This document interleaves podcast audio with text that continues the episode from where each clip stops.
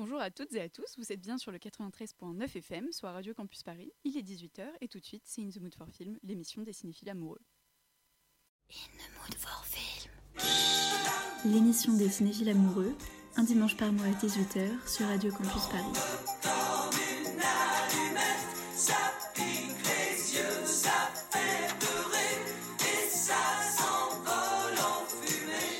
Des problèmes, beaucoup de problèmes, du désir, surtout du désir dans tous les sens et de toutes les façons. Depuis les années 1970 et dans ses 40 longs et courts métrages, le réalisateur dont nous allons parler aujourd'hui nous plonge au cœur du dédale des passions amoureuses, principalement. Pour vous prouver à quel point le désir est essentiel dans son œuvre, la boîte de production qu'il a créée avec son frère pour autoproduire ses films s'appelle El Deseo, soit littéralement le désir. On l'adore pour ses personnages de femmes fortes et déchirées, pour son féminisme, tant de références aux féministes dans ses films, comme les livres d'Alice Murdo, Murnau, pardon, la présence de DVD où le personnage féminin est puissant comme Kill Bill ou Phantom Thread, et sa vision décalée de la vie. Chacune de ses œuvres est un soap-opéra surréaliste, aucun personnage n'est épargné. Je le cite, Je pense que si les personnages ont des problèmes, c'est pour les résoudre entre eux, et c'est là l'aventure de leur vie. Le personnage vit avec ses problèmes, les accompagne, et se développe à l'intérieur de ses problèmes, qui font de lui un héros, puisqu'il le pousse à faire les choses hors des choses hors du commun. J'imagine mal comment raconter une histoire en me débarrassant de toutes ces questions problématiques et irrésolues, mais vivifiantes et passionnantes. Oui, voir les problèmes des autres au cinéma, c'est passionnant, et c'est pour ça que tous les mois, on se retrouve pour décortiquer durant une heure la représentation de l'amour au cinéma. Et là, c'est avec Almodovar que l'on va causer Cœur brisé et 7 art. Allez, c'est parti, In the Mood for Film, c'est tout de suite sur Radio Campus Paris. In the Mood for Film.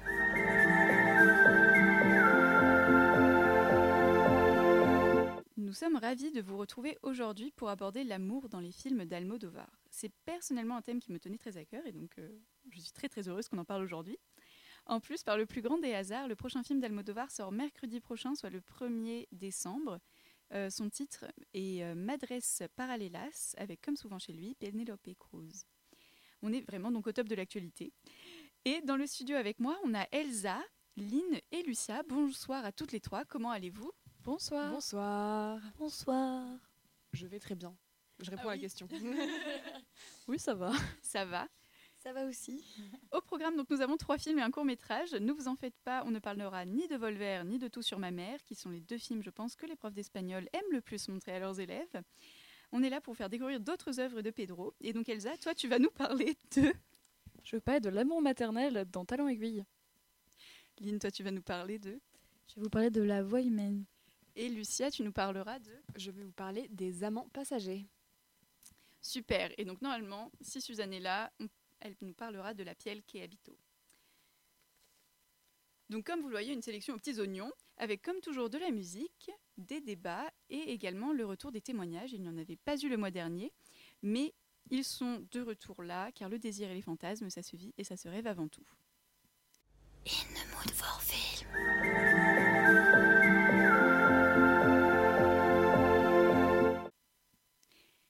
Commence tout de suite avec Lucia, qui est donc euh, avec nous. Tu vas nous présenter un film en huis clos, au milieu des nuages, Les Amants Passagers, sorti en 2013. Bonsoir à toutes et à tous. Je pense que vous avez pu l'entendre, mais ce soir, je ne suis pas en présence de mes camarades. Et oui, en effet, j'ai été tant enthousiasmée par ce thème concernant Almodovar que j'ai décidé de partir directement pour l'Espagne afin de revenir sur la nouvelle vague espagnole au plus près de ses spécialistes. Durant ce périple, on m'a montré un film dont j'avais peu entendu parler concernant ce réalisateur, Les Amants Passagers ou Los Amantes Pasajeros. Et ça tombe bien, celui-ci se déroule en huis clos dans un avion. Alors c'est parti, en attendant mon embarquement du retour, je vais vous en dire un peu plus sur ce film. Si avant tu craignais de prendre l'avion, alors un visionnage de ce film ne ferait qu'empirer ta psychose. Entre des problèmes techniques, des stewards ivres et des pilotes euh, eh bien ivres aussi, ce film d'Almodovar a de quoi terrifier tout spectateur. La chute des bagages lors du transport de ceux-ci jusqu'à l'avion nous annonce déjà qu'il va y avoir une catastrophe et que le trajet ne se, passera pas comme prévu. Avec humour, on retrouve le déroulé d'un trajet en avion. La présentation des consignes de sécurité se fait dans le désintérêt le plus total et c'est sur une reprise cumbia de la lettre à Élise de Beethoven que décolle l'avion. Extinction des feux, le spectacle peut commencer. Le point de bascule se fait lorsque l'on comprend que l'avion ne peut atterrir et qu'il doit passer plusieurs heures à tourner dans le ciel. Seuls les passagers assis dans la classe business ont conscience de ce qu'il se passe. Le reste est endormi. Dans ce petit cercle de, de privilégiés, les inquiétudes de chacun les feront se rencontrer et par ce mécanisme, nous apprendrons tous à les connaître. C'est le principe du huis clos. Et d'après le Larousse, c'est un débat judiciaire hors de la présence du public. Ici ou au théâtre, on parle d'un huis clos lorsque la scène se déroule dans un endroit ou bien en extérieur, mais qui ne s'aventure pas au-delà de certaines limites. La plupart du temps, c'est la conséquence d'un danger ou d'un accident. Les situations deviennent rapidement oppressantes et on ressent l'urgence de s'échapper, comme dans Misery ou dans plus récemment Le Prénom. C'est vraiment quelque chose qui traverse tous les genres. Moi, ce que j'aime dans les huis clos, c'est ce qu'on se retrouve coincé dans un endroit où généralement on n'avait pas du tout envie d'aller, et lorsque le clap de fin a résonné, eh bien, on n'a pas vraiment envie de partir. C'est ce qui se passe ici, où lorsque l'avion réussit à résoudre son problème technique, l'idée de devoir se séparer de tous ces personnages auxquels, on s'est attaché devient révoltante. C'est dans l'angoisse et dans la peur de l'enfermement qu'on découvre les autres, mais surtout qu'on se découvre soi-même. Chaque personnage en ressort grandi, s'il en ressort bien sûr. Il apprend toujours une leçon et évolue d'une manière ou d'une autre. Alors ici, on est heureux de savoir comment se concluent toutes les histoires qu'on a pu découvrir pendant le vol. Ah, je crois que mon embarquement a commencé et moi je me demande bien à côté de qui je vais pouvoir être assise aujourd'hui. Mon premier amour, que j'ai pas vu depuis 12 ans, une star de la pop, ce crush à qui j'arrive pas à avouer mes sentiments, ou alors un, record, un rocker qui a disparu depuis bien longtemps. Ou peut-être toi, qui sait. En fait, il y a tellement de possibilités que je pourrais pas choisir. Mais euh, toi d'ailleurs, si tu pouvais choisir à côté de qui euh, tu pouvais t'asseoir dans l'avion, tu choisirais qui? Eh ben, merci beaucoup, Lucia, euh, pour cette petite chronique dans l'avion. Dans l'avion. Euh, un studio de radio, c'est aussi un huis clos. Ça ressemble à un avion, vraiment. On est dans un, on est dans l'avion là. On est bien. Euh, place à présent au débat. Pour lancer la conversation, je trouvais intéressant d'aborder donc la scène euh, où un des personnages principaux, puisque c'est un film choral, viole un passager endormi. Ce personnage principal est une femme. C'est une scène qui, moi, me pose question, car à la fois c'est une scène drôle, très esthétique et importante, car le personnage s'affirme et prend le pouvoir sur sa vie, mais ça reste quand même un viol. Et est-ce que cela en fait une scène peut-être moins choquante qu'une scène de viol habituelle où un homme viole une, femme, car ici c'est donc une femme qui viole un homme, et on se dirait que c'est beaucoup plus improbable, inhabituel, et euh, voilà. Euh, je vous laisse euh, débattre et je m'inclurai certainement après, on verra. Je peux commencer si vous voulez. Bah, moi, je suis pas trop d'accord avec l'idée que euh, si c'est une, euh, si une scène où c'est une, femme qui viole, ça serait moins, moins grave ou plus drôle ou quoi que ce soit. C'est une scène qui me dérange beaucoup. Ce que je trouve intéressant dans ta chronique, d'ailleurs, Lucia, c'est que tu parles du sen- sentiment d'enfermement dans l'avion. Et c'est une scène où je me sens particulièrement coincée avec euh, le personnage. Et aussi, c'est une scène qui me paraît assez abjecte honnêtement et qui me fait perdre toute empathie avec ce personnage qu'on a découvert et qui change tellement et euh, parce qu'en fait pour moi un viol c'est pas une occasion de gagner confiance en soi. Euh, c'est pas un objectif de développement personnel. Et, euh, et surtout ce qui me dérange c'est que euh, après en fait pour expliquer clairement la situation c'est une femme qui viole un homme alors qu'il est endormi et ensuite il se réveille. Et au réveil il devient magiquement consentant dans, cette idée euh, patriarcale que les hommes sont perpétuellement consentants et en recherche de sexe. Et c'est une scène qui me dérange beaucoup et que je trouve euh, assez inexcusable et je trouve ça dommage d'avoir inclus ça dans le film. Mais au-delà de cette idée peut-être patriarcale que tu donnes de comme quoi euh, les hommes seraient toujours d'accord pour le sexe, c'est aussi juste la question du consentement en fait qui regarde hommes et femmes et qui est quand même bah, hyper remise en question, enfin qu'on questionne beaucoup aujourd'hui quoi. Mais et oui c'est un problème. Après, c'est vrai qu'il n'y a pas beaucoup de, de scènes euh, de viol euh, de femmes envers un homme. Et peut-être que cette représentation peut être euh, intéressante aussi parce qu'il y en a beaucoup, beaucoup trop et c'est presque surreprésenté le viol d'une femme et c'est vraiment comme un fantasme. Donc moi, je trouve ça bien de le représenter. C'est vrai que le représenter sous un aspect comique, c'est peut-être un peu exagéré de la part du réalisateur. Mais en tout cas, euh, je trouve qu'il n'y a pas assez de représentation comparée à la représentation de, de la femme violée. Euh, bah ouais, moi je trouve que c'est quand même très dérangeant que ça soit pas filmé comme un viol, justement. Euh, comme tu disais, Elsa, le gars se réveille et ça y est, il kiffe sa vie, quoi. Enfin, pas du tout. Et je pense que c'est pas qu'il y a pas assez de représentation de femmes qui violent, mais c'est plutôt qu'il y a trop de représentation de femmes qui sont violées. Et euh, je pense qu'on en reparlera plus tard parce que c'est quelque chose qui est très présent dans le cinéma d'Almodovar, mais je m'interroge vraiment sur la nécessité de représenter euh, des femmes qui sont violées et le viol en général au cinéma. Je trouve que la plupart du temps, c'est quand même assez, euh, assez déplacé. Je pense, je pense qu'il y a des manières aussi de filmer. Je pense qu'on va clore le débat là parce que oui, ça fait. Ça fait... Ok. Je pense qu'il y a des manières aussi de filmer le viol et de, de toute façon, je pense que le cinéma aussi, c'est c'est représenter euh, toutes les failles de l'être humain et, ça, ça existe et il faut, il faut le représenter. Mais après, c'est comment on le représente. Il y a un, li- un livre d'Iris Bray, je l'ai lu, je sais pas si vous l'avez lu. C'est euh, Le regard féminin et là. euh, il y a un passage, un chapitre carrément dédié au viol et à la représentation de la femme violée. Et là, il y a beaucoup de d'indications sur comment filmer un viol sans faire passer ça pour un fantasme et sans, euh, sans que le spectateur soit presque soit presque ait presque envie, euh, enfin désire presque la femme qui est violée. Enfin voilà, je sais pas si je suis claire. Oui, qu'on filme un viol comme un viol et qu'on ressente en fait l'atrocité que c'est pour la personne qui le vit, quoi. Qu'on se Oui, mette voilà. à la place du personnage violé à ce moment-là. Oui voilà, Euh, c'est c'est le female gaze. euh, en fait. Exactement, voilà. Donc, euh, non, je suis d'accord. Mais bah, effectivement, on parlera peut-être de la représentation du viol. Enfin, non, on continue sur ce débat, juste un petit peu. Euh, effectivement, dans les films d'Almodovar, la représentation du viol est assez euh, problématique, ou en tout cas particulière, je pense, parce que j'ai beau adorer ce réalisateur, c'est vrai que tous les viols sont minimisés. À chaque fois, les gens sont là, et du coup, t'as mangé quoi ce matin Euh, Ton chien va bien Alors qu'ils sont en train de se faire violer. Enfin, ça n'a absolument aucun sens. Euh, Est-ce que vous, enfin, je sais pas ce que vous en avez pensé, mais notamment dans la Piel qui habito que Suzanne va probablement nous présenter, enfin voilà, le, viol est horrible, mais euh, c'est une conversation, c'est comme un dîner, quoi. Je trouve que euh, Almodovar, il a, il a une façon de filmer euh, les êtres humains et je, je crois pas qu'il fasse de différence entre la femme et l'homme. Beaucoup. Je trouve qu'il représente les êtres humains pareil des deux côtés, ce qui est plutôt un bon début. Par exemple, dans la loi du, du désir, il représente clairement les deux de la même manière. Donc ça, je trouve ça, je trouve ça très bien. Après, euh, je pense qu'il a une vision euh, de la sexualité euh, qui lui est propre et, et qu'on ne comprend pas forcément. Mais euh, oui, je pense que c'est vraiment quelque chose qui lui est propre. Et puis après, la représentation de la femme, c'est tout Almodovar. Quoi. Bah, écoutez, on va clore le débat là-dessus, mais je suis d'accord sur cette idée qu'effectivement les hommes et les femmes sont représentés de la même façon et pas par rapport à leur sexe, on va dire biologique. Donc, mais c'est une idée intéressante, je pense qu'on reviendra dessus. Euh, on va clore donc le débat et avant de passer au film suivant, en regardant les amants passagers, Lucia a pensé à une question que nous sommes toutes les deux allées poser euh, à des humains. Si vous étiez dans un avion pendant un temps indéterminé, euh, à côté de qui voudriez-vous, voudriez-vous, voudriez-vous, oui, être assis et vous feriez quoi? Imagine que tu es dans un avion, tu es dans les airs et là, euh, bah, il y a un problème et du coup l'avion il est bloqué, il doit tourner pendant des heures.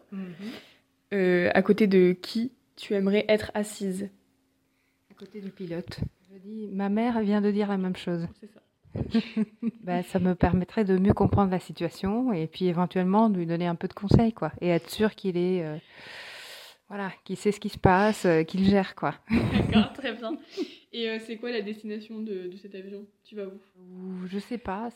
En fait, il y a un souvenir qui me vient. Je peux dire mon souvenir. En fait, les trois fois où je suis allée en Syrie, pour une raison mystérieuse autant qu'étrange, euh, l'avion ne euh, n'atterrissait jamais en direct. Et donc, tu passais euh, une certaine quantité très longue de minutes à tourner au-dessus de l'aéroport de, de Damas. Et c'était hyper, hyper, hyper angoissant. Et là, j'aurais vraiment aimé être à côté du pilote pour dire, mais pourquoi tu tournes? Ah. Et pourquoi à chaque fois que tu viens dans cet aéroport-ci, tu tournes? Voilà.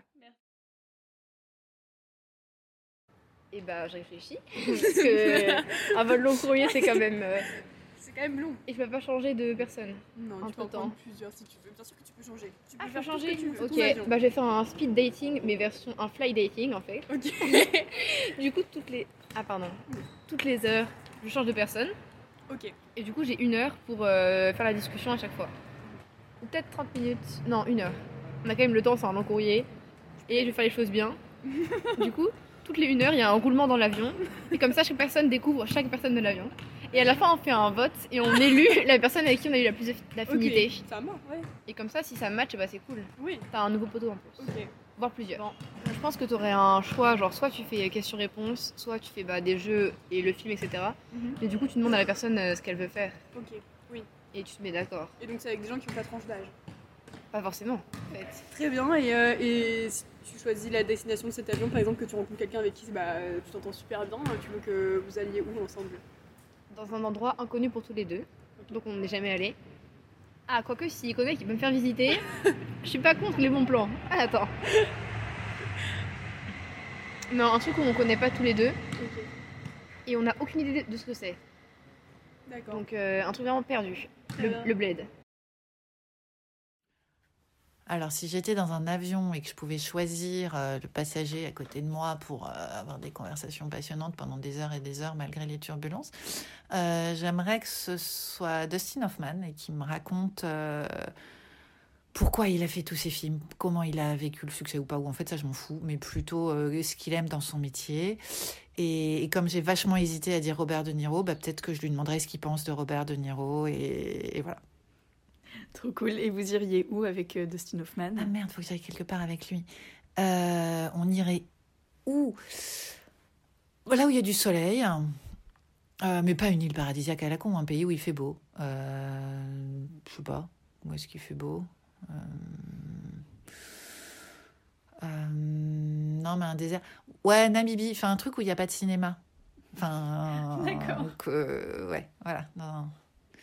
On regarderait les animaux et puis on ferait autre chose, quoi, que, que ce qu'il a l'habitude de faire et que ce que j'ai l'habitude de faire. Trop mignon, j'adore. Jusqu'à présent, on a parlé donc d'amour dans un sens assez restreint, donc l'amour amoureux. Et Elsa, tu vas élargir, élargir cette notion aujourd'hui avec Talon Aiguille, donc sorti en 1991. On va parler d'amour maternel, si je ne me trompe pas. C'est bien ça. Euh, en fait, quand j'ai appris que ta émission, ça serait L'amour chez Almodovar, ça m'a un peu fait ni chaud ni froid. Parce que mes parents avaient montré euh, certains de ces films à l'adolescence et j'avais bien aimé, mais je disais après que j'avais beaucoup de recul sur ce qu'ils me montraient à l'époque. Puis le temps est passé en plus et j'ai découvert tout sur ma mère et j'ai honnêtement pas du tout accroché. Le film m'a laissé assez indifférente. Donc je me suis dit que j'avais grandi, que je m'étais détachée des références de mes parents. Mais je me rappelle quand même avoir été particulièrement marquée par Talent Aiguille. Donc euh, je choisi ce film et j'ai mis le DVD dans le lecteur en m'attendant à être déçue. Mais vraiment, j'ai oublié à quel point, oui, Euh, j'ai oublié à quel point ce film est juste magique. Euh, je pourrais vous parler pendant des heures de la, scène où on découvre le personnage de la drag queen, qui imite la mère de Rebecca, une chanteuse de variété à succès. De couplet en couplet, on comprend la jalousie du mari de Rebecca, mais surtout la distance entre la mère et la fille qui grandit. Et notamment, quelque chose qui marque particulièrement dans la scène, c'est euh, l'image des yeux embués de, euh, de larmes de Victoria Abril, euh, qui pleure sa relation avec sa mère, mais qui n'arrive pas à le faire directement. Elle, elle le pleure en ayant le regard fixé sur son amant qui est déguisé en cette dernière. Le lien euh, si fort qu'il y a entre eux, euh, entre elles, pardon, n'arrive pas à s'exprimer directement, donc elles ont besoin d'une forme intermédiaire.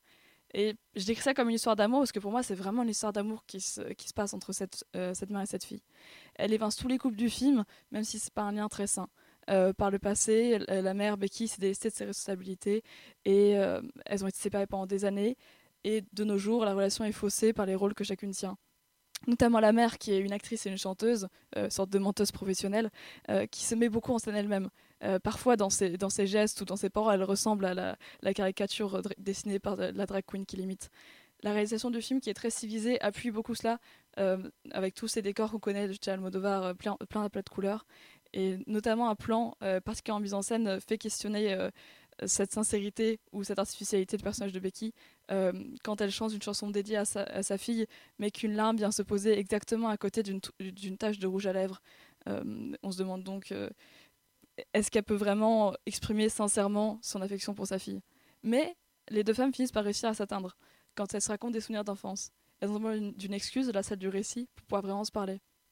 Becky raconte comment, quand elle était enfant, elle observait par un soupirail les talons aiguilles des passantes? Euh, ça rappelle Rebecca un autre souvenir, celui des rythmes des talons de sa mère qui l'endormait quand elle était petite. Et c'est comme ça qu'elle réussit à dépasser la distance qui les séparait en évoquant un passé qui reste pourtant douloureux pour Rebecca. Et comme chaque film d'amour me fait remettre en question mes propres émois, Talon m'a fait réfléchir à ma propre relation avec ma mère. Toutes les deux, on n'est pas trop du genre embrassade ou je t'aime ou une grande dispute. On parle plus souvent d'art ou de cinéma que de nos sentiments ou de nos difficultés. J'en ai souvent voulu pour ce manque d'expression, même si je ne suis pas d'une nature très expansive non plus. Euh, mais revoir ce film a été comme un déclic. Je me suis rendu compte que plus que de me transmettre son amour pour le cinéma d'Almodovar, qui apprend que les relations ça se répare, mais elle m'a présenté à travers ce film tout un éventail de, de modèles féminins qu'elle ne pouvait pas tous incarner elle-même, euh, bien occupée à être elle-même. Elle a donc pu montrer cette présentatrice de JT toujours en Chanel, cette chanteuse aux grands gestes théâtraux, ou alors cette détenue qui empêche sa copine de retomber dans la drogue. Et toutes ces femmes fortes, même quand elles sont au bord de la crise de nerfs, qui peuplent le cinéma d'Almodovar. Donc maman, si t'écoutes cette émission, euh, ça te dirait d'aller voir le prochain Almodovar ensemble? Ça me ferait plaisir d'aller voir avec toi. Ah, euh, et aussi, je t'aime. Merci Elsa Ça m'a fait des frissons. Lucie, va pleurer là. Après les fous rires, c'est les crises de larmes. Euh, merci beaucoup Elsa. Euh, quand je vous ai parlé de ce projet d'émission, j'avais certes bah, très envie de parler de cinéma et des représentations euh, patriarcales, hétérocentrées, etc. qui traînent, mais ce thème de l'amour me tenait beaucoup à cœur car je voulais aussi parler de plus de sentiments. Parce que je trouve que voilà, on est dans une société aussi très pas très expansive et où la, la, preuve de maturité c'est de voilà pas trop montrer qu'on ressent des trucs alors que bah, je trouve ça quand même un peu plus honnête et humain de parler de ce qu'on ressent. Donc merci Elsa d'avoir pris l'occasion de faire une déclaration d'amour dans cette émission. Euh, voilà, sentez-vous libre d'ailleurs de faire des déclarations euh, à l'avenir et moi aussi j'en ferai. Euh, tu évoques l'amour maternel ici, donc sujet excessivement important chez Almodovar. Les personnages de mère sont toujours très durs, souvent détachés de leurs enfants. Il y a une forme de maternité, on va dire presque non heureuse et pas presque, hein, chez Almodovar. On peut encore prendre un exemple dans La Pielle qui habito avec Marilia, qui dit notamment à son fils Je ne suis pas ta mère, je t'ai juste mis au monde. Donc c'est sympa. Euh, bonne ambiance euh, à la maison. que pensez-vous donc de ces personnages féminins très forts, indépendants, mais aussi complètement brisés qui fuient leurs enfants? Parce que, bah, selon en tout cas moi l'interprétation que j'en ai, les enfants seraient donc ce qui enfermerait les femmes au foyer, les empêcherait d'être libres et donc d'être justement, voilà, comme dans Talon aiguille, cette, voilà, cette femme à carrière hyper connue et incroyable. Euh, c'est vrai que moi, ce que j'ai euh, remarqué euh, la plupart du temps, c'est quand on représente une femme forte, une femme qui est conquérante, qui, a des ambitions, ben, c'est une femme qui est cruelle en fait. elle aime pas ses enfants ou elle aime pas son mari. Et j'ai l'impression que ouais, dans cette représentation de la femme forte, et ben voilà, il faut qu'elle fasse des choix. Et c'est le choix de la carrière et on la représente comme une femme qui est égoïste en fait. Et c'est vrai que je trouve qu'on retrouve ça très souvent. Oui, je suis assez d'accord. C'est euh, après dans le Madame Lothar, c'est quand même assez complexe parce que euh, c'est des mères qui peuvent être cruelles, mais aussi c'est des mères qui sont euh, qui sont imparfaites. Et je trouve ça très beau de pouvoir présenter l'imperfection chez les mères parce que le cinéma, notamment hollywoodien, mais même le cinéma globalement, a tendance à créer des mères courage, des images d'épinal de la mère qui est capable de tout surmonter, de faire tous les sacrifices pour ses enfants. Et c'est quand même beau que ces femmes puissent aussi penser à elle parfois. Mais euh, c'est, mais c'est vrai que c'est dommage. C'est quelque chose qui euh, presque me fait souffrir. Je crois que je vois un film d'Almodovar parce que je me dis, bon, tu, euh, j'ai presque envie de, de, secouer les personnages de mère en disant, oui, c'est bien, tu, es indépendante, tu es heureuse, mais tu es en train de briser ton enfant. Et prends soin de ton enfant. créer de gros traumas. mais c'est exactement ça, c'est exactement ça. C'est des, c'est des cas d'école de, psychologie limite. Mais oui, donc je trouve ça bah, presque un peu dommage. Mais après, ça s'ancre dans un dans une, dans une manière de faire globale d'Almodovar qui est de représenter des personnages, euh, comme tu disais euh, euh, tout à l'heure, Lynn, très entiers, très complexes, et, y compris cette complexité-là du rapport à, la maternité qui n'est pas forcément évident pour tout le monde, c'est quelque chose qu'il faut représenter. Almodovar, c'est toute l'histoire de, l'être humain et toute sa complexité, donc je pense qu'il représente il, veut être au plus proche de, l'être humain, donc il fait toutes les représentations possibles et inimaginables. Et là, c'est vrai qu'on a un très très fort caractère, mais moi j'ai beaucoup aimé euh, le personnage de, cette, euh, euh, mère. Je trouvais qu'elle était incroyablement entière, comme tu disais. Et, et je pense qu'il y a malheureusement ou pas, il y a beaucoup de personnes qui se reconnaissent dans cette femme et dans les personnages d'Almodovar parce qu'il est vraiment au plus proche euh, de, de ce que peut être l'être humain. Exactement. Bah, je suis assez d'accord avec toi, Lynn. Et moi, je sais que c'est des personnages qui m'ont toujours beaucoup ému, les personnages de mère chez Almodovar. Et même, c'est des personnages que, bah, malgré leur dureté, que je trouve vraiment très beaux. Parce que c'est des personnages où j'ai du mal à leur en vouloir. Enfin, à la fois, j'ai pas envie qu'elles abandonnent leur carrière pour leurs enfants, que ce soit des mères au foyer. Parce que, franchement, est-ce que c'est ça la perfection? Euh, Je suis pas sûre. Mais ouais, moi, je sais pas, je trouve que c'est des femmes et. Euh, incroyable. Mais euh, effectivement, voilà, bon, c'est très triste pour les enfants, quoi. Ouais, euh, et puis c'est des erreurs, quoi. L'être humain, il fait, il fait des erreurs, il est, il est carrément imparfait, c'est ce que Almodovar euh, représente. Et voilà. Exactement, c'est vrai. C'est vrai. Mais, bon, on- mais je suis d'accord. Mais bah, du coup, je pense qu'on a tout dit sur ce sujet. Oui. Bah, c'est déjà le moment de la pause de mi-parcours et on écoute tout de suite Unano de Amor de Luz Casal. Et donc, excusez l'accent, je fais allemand LV2. Euh, donc, musique qui se trouve d'ailleurs dans Talon Aiguille.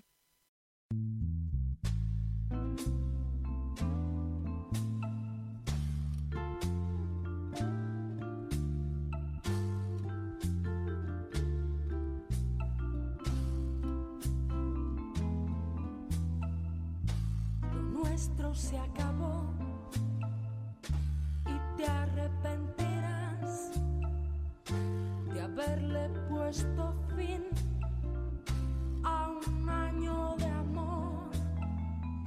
Si ahora tú te vas, pronto descubrirás que los días son eternos y vacíos sin mí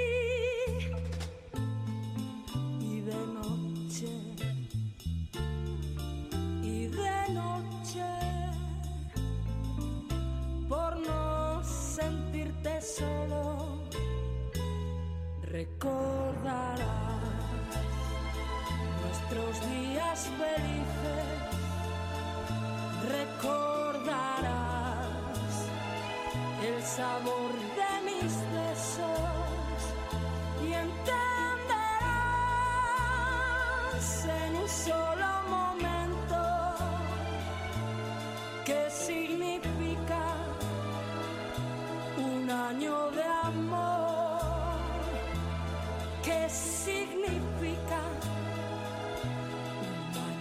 amor. ¿Te has parado a pensar lo que sucederá? Todo lo que perdemos y lo que sufrirás. Si ahora tú te vas, no recuperarás los momentos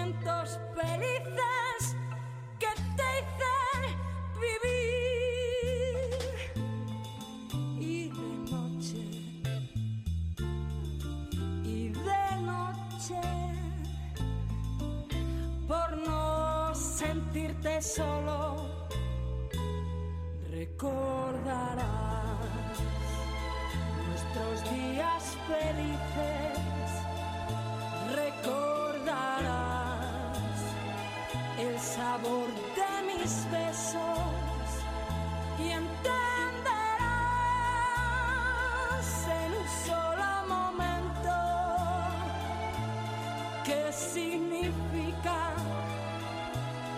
un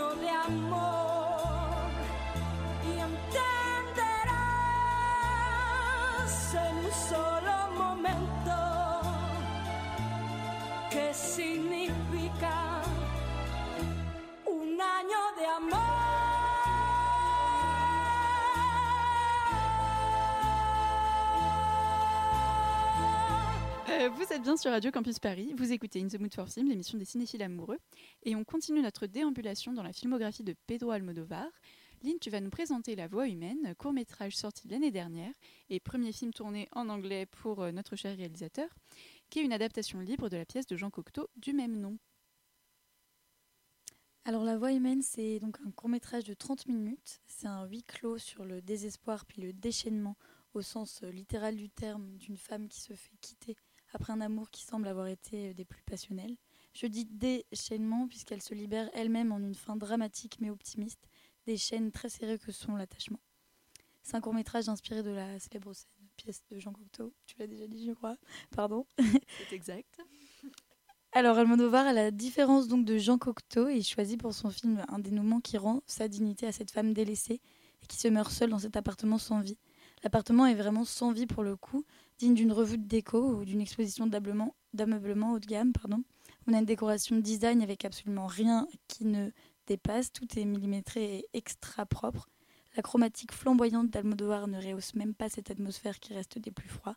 Et d'ailleurs, on relève de nombreux placements de produits dans ce court métrage qui ne sont pas à l'habitude d'Almodovar. Si ça choque vraiment à l'écran, je me demande si ce n'est pas fait exprès pour justement montrer à quel point ce chic, presque fétichisé, est dépressif et déprimant. Et donc le personnage de Tilda Swinton ressemble exactement à cet appartement. C'est une femme euh, très grande, avec une élégance et une classe naturelle. Elle porte une coupe de cheveux très court, moderne. Elle se tient très très droite, comme un piquet, même quand elle s'endort achevée par ses crises de folie sur son lit, qui lui aussi est fait au carré. Elle est réveillée par son ex-amant qui l'appelle en numéro privé, et s'ensuit une conversation, ou bien plutôt un monologue d'elle, puisqu'on n'entend pas les réponses de l'homme derrière le fil. Comme s'il n'était pas là, on se demande même si réellement elle l'appelle ou si elle s'imagine cette conversation avec lui. Dans cette tirade de plus de 20 minutes, elle tente le tout pour le tout pour les récupérer. Elle s'efforce d'abord de ne pas montrer une once de tristesse. Elle s'invente une vie chargée alors qu'elle a passé son temps à le pleurer et à se morfondre seule.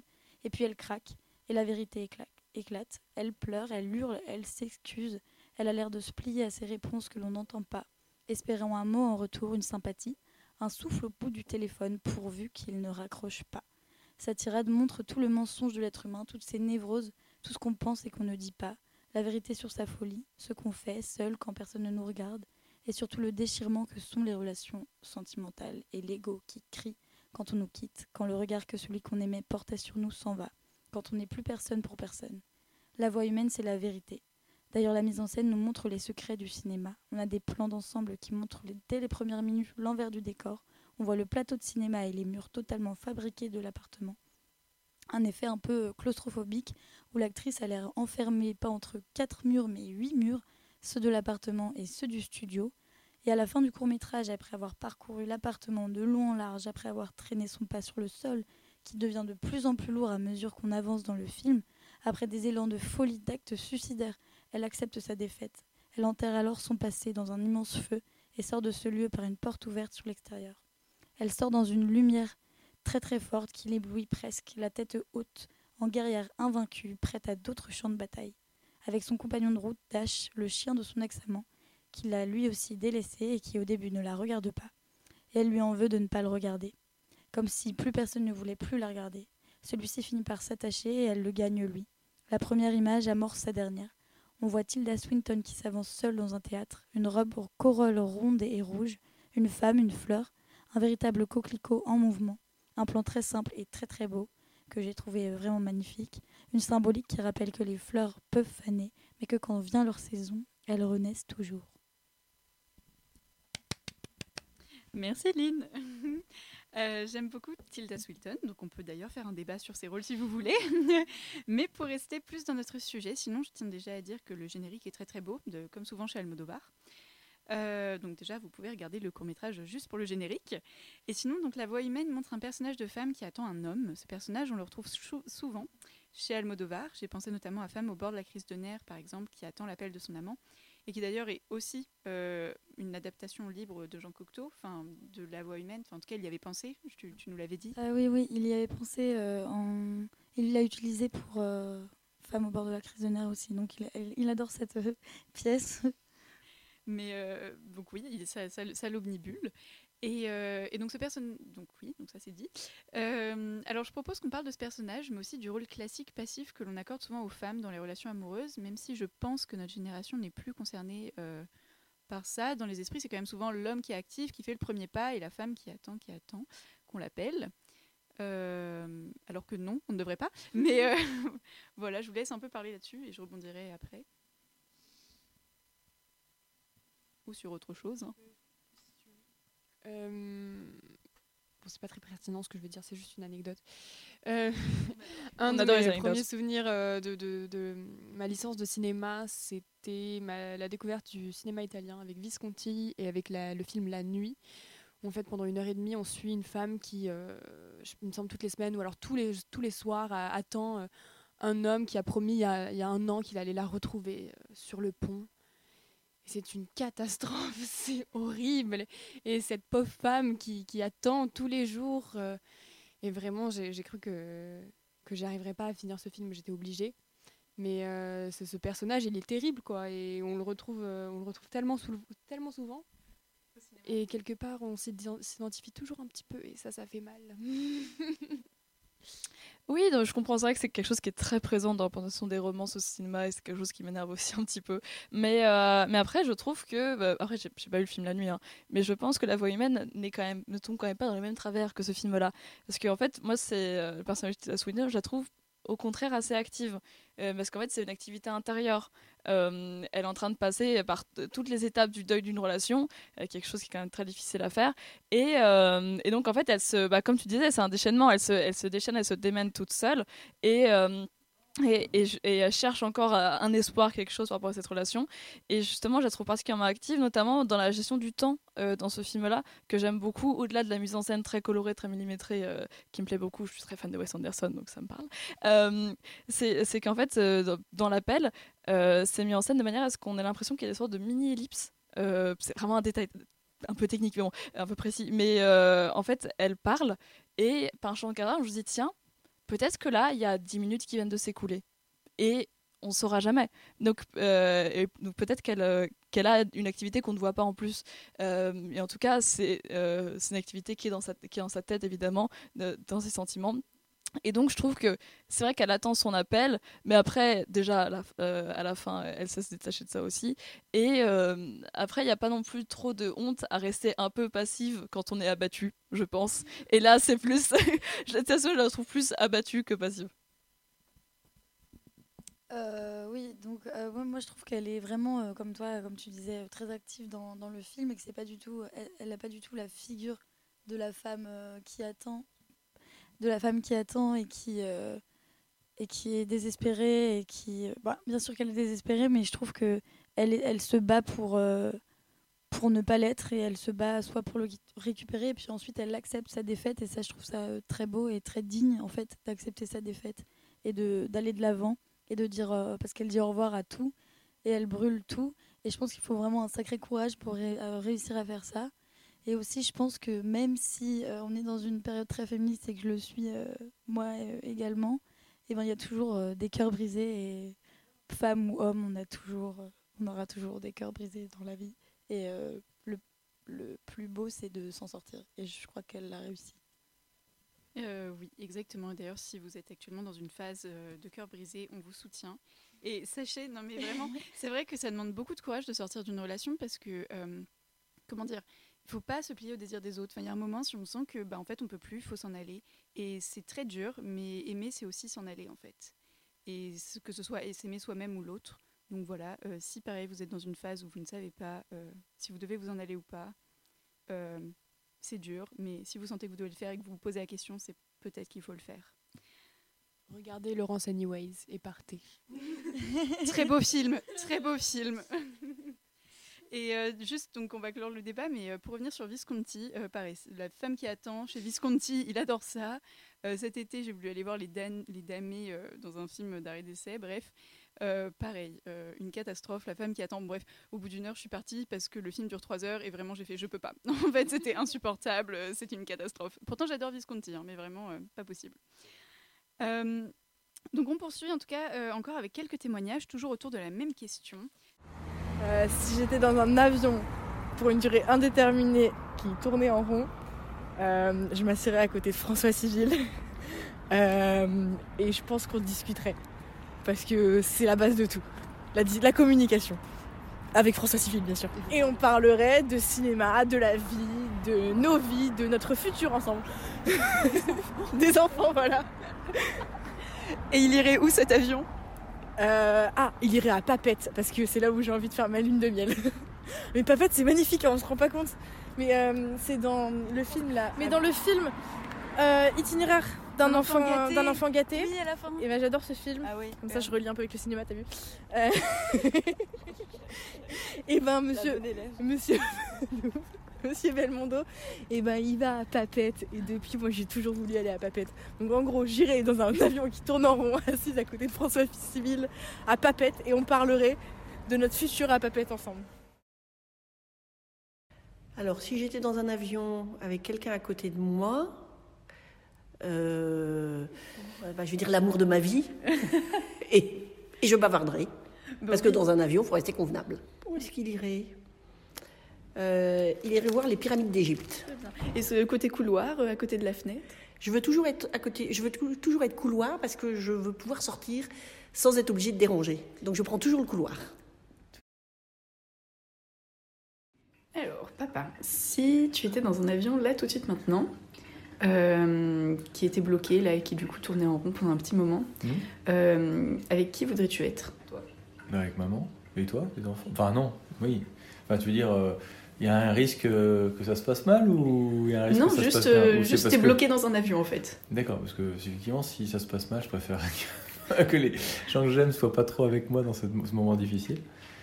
Et si euh, c'est pour parce que parce que j'ai besoin de m'occuper euh, et de passer du bon temps, bah, je préfère être avec vous. Ok. Et on irait où? Ah bah tourner en rond, euh, que ce soit à droite ou à gauche. Non mais quand ça arrêtera de tourner en rond, ça irait où? Ah, Crystal Cove. Ok. Trop chouette. Merci. Et juste avant de passer au dernier film, une musique pour nous remettre en joie, God Only Knows des Beach Boys.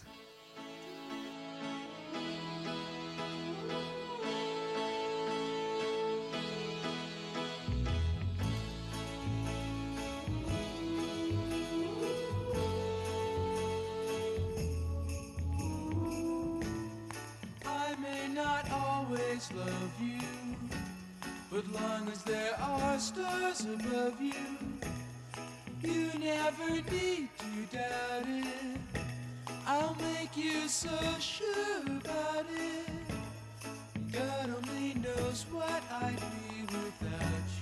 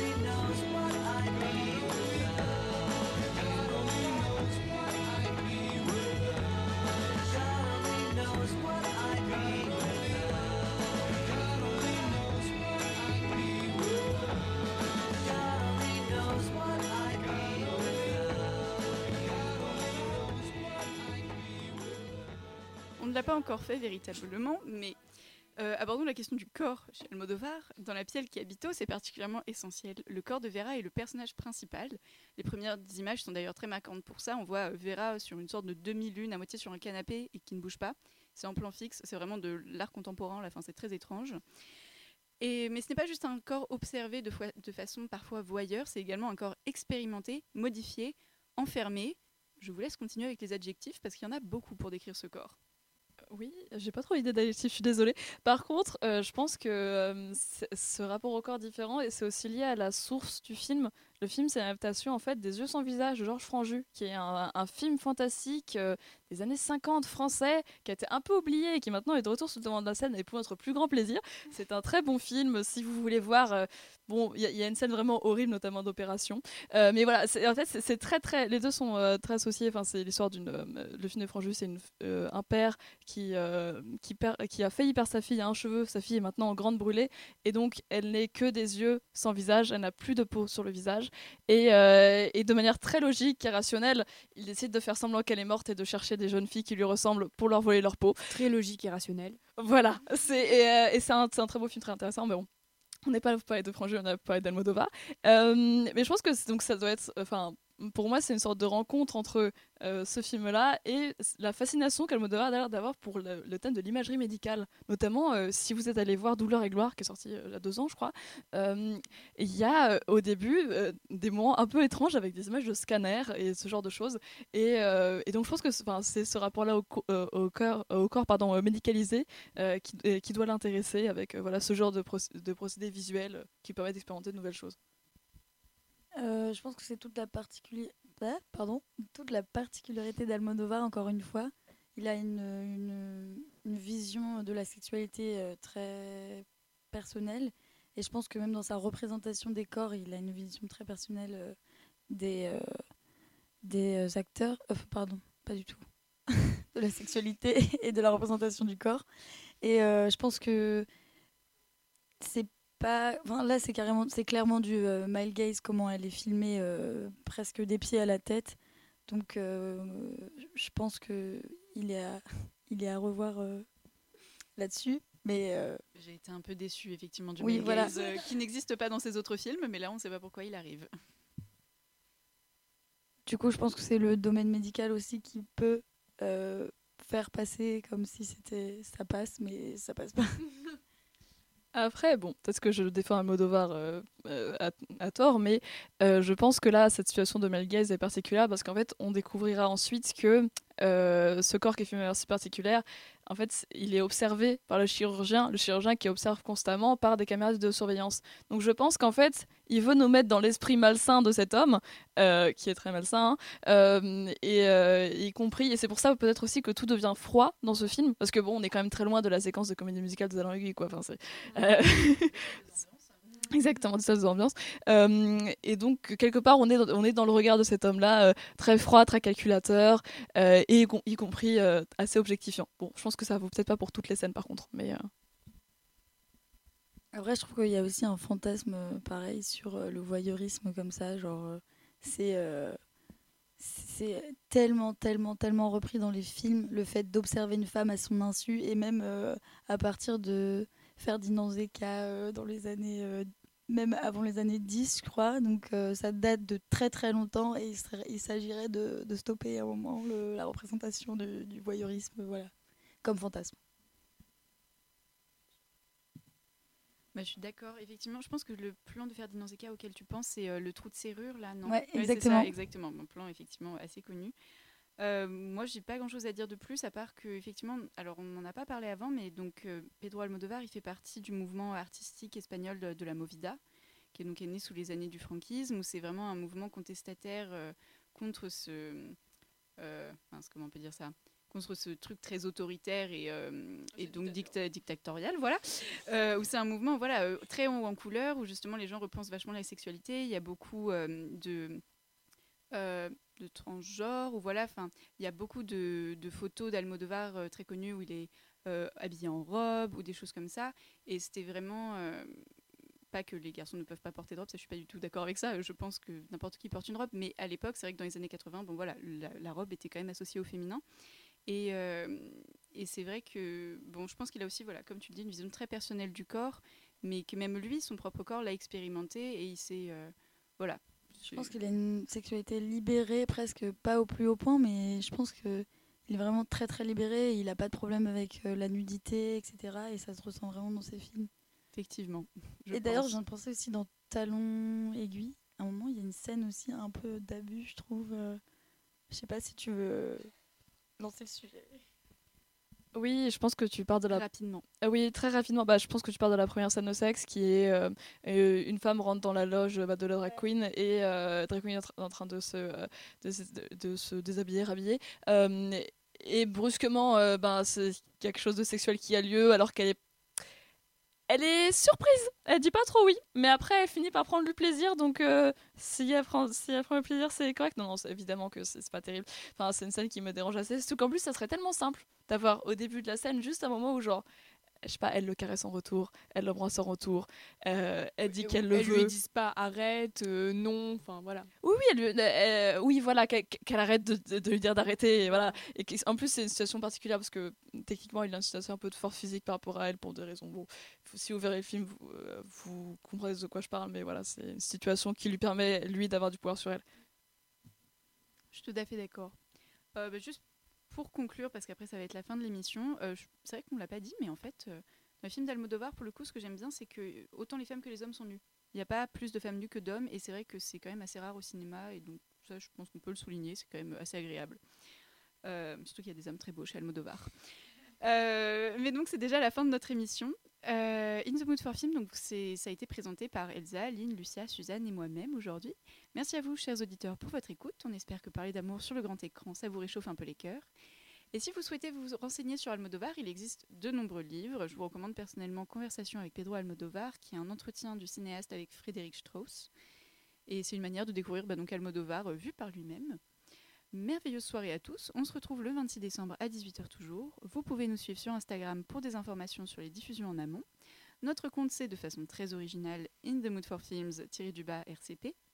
Et on se quitte en musique avec Woodkid, I Love You. Nous vous envoyons nos plus belles ondes et des gros bisous.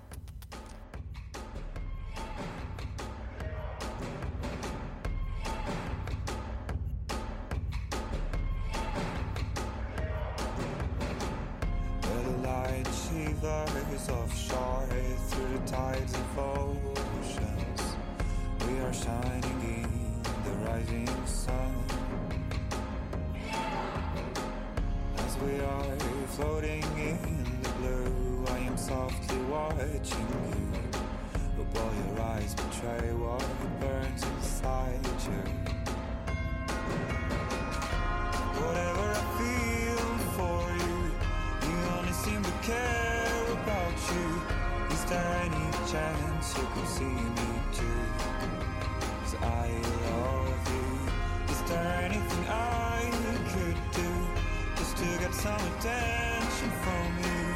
In the ways I've lost every trace of you. Where